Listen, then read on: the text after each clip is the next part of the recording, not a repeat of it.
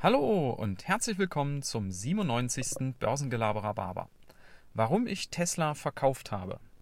Ja, diejenigen, die den Podcast schon länger folgen, wissen, dass ich ein Tesla-Fan bin, grundsätzlich auch ein Elon Musk-Fan und dass ich tatsächlich auch eine Position äh, in Tesla hatte, muss man jetzt sagen.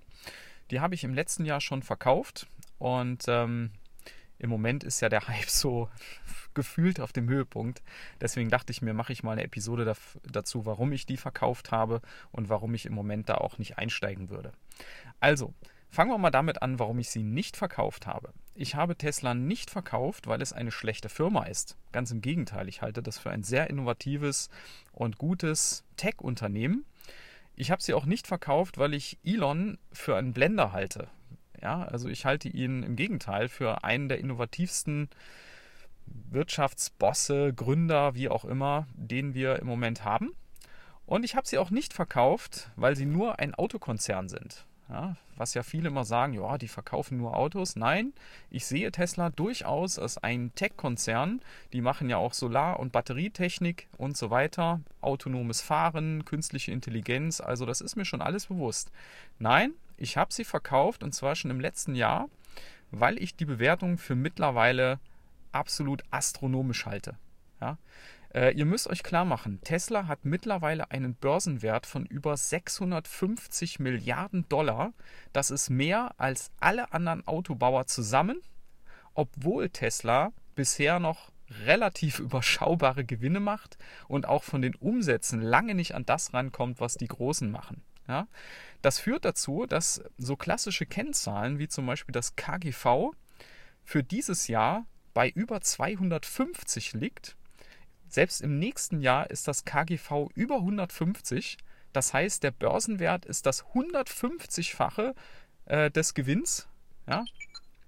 Und ähm, das KUV, weil ähm, ihr erinnert euch, Wachstumsfirmen machen oft noch nicht so viel Gewinn. Da guckt man eher auf den Umsatz zum Beispiel. Aber auch das KUV ist bei über 20. Und äh, da muss man jetzt einfach mal den Vergleich anschauen. Was bedeutet das? Ähm, Kurs-Umsatz-Verhältnis von über 20. Ähm, bei so klassischen Dividenden-Value-Werten wie einer Allianz oder Walmart liegt das bei ungefähr 1. Ja, also der Börsenwert entspricht etwa dem Jahresumsatz. Bei ähm, Wachstumsfirmen, ähm, wie zum Beispiel Nike, liegt er bei etwa 5.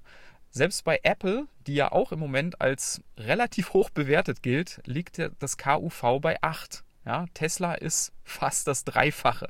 Ja, ähm, und noch dazu kommt nicht zuletzt, dass der Aktienkurs auf Sicht von einem Jahr um mehr als 700 Prozent gestiegen ist. Also das ist Wahnsinn. Ja, guckt euch mal den Drei-Jahres-Chart an, da geht die Kerze mal richtig nach oben. Ja, also darauf muss man, glaube ich, erstmal ein Bubble Tea trinken. ja, und deshalb habe ich Tesla schon im letzten Jahr verkauft. Ähm, da lagen die noch ein ganzes Stück unter den heutigen Kursen. Aber das war mir damals schon so langsam ein bisschen heiß gelaufen und jetzt ist es erst recht heiß gelaufen. Ja. Ja, wir werden sehen. Ähm, also wer jetzt noch einsteigt, viel Glück. Ich glaube, dass so viel weiter kann es jetzt nicht mehr gehen. Aber man weiß es natürlich vorher nicht. Hinterher ist man immer schlauer, sage ich immer. Ja, in diesem Sinne, ich wünsche euch einen äh, schönen Tag und bis dann. Ciao.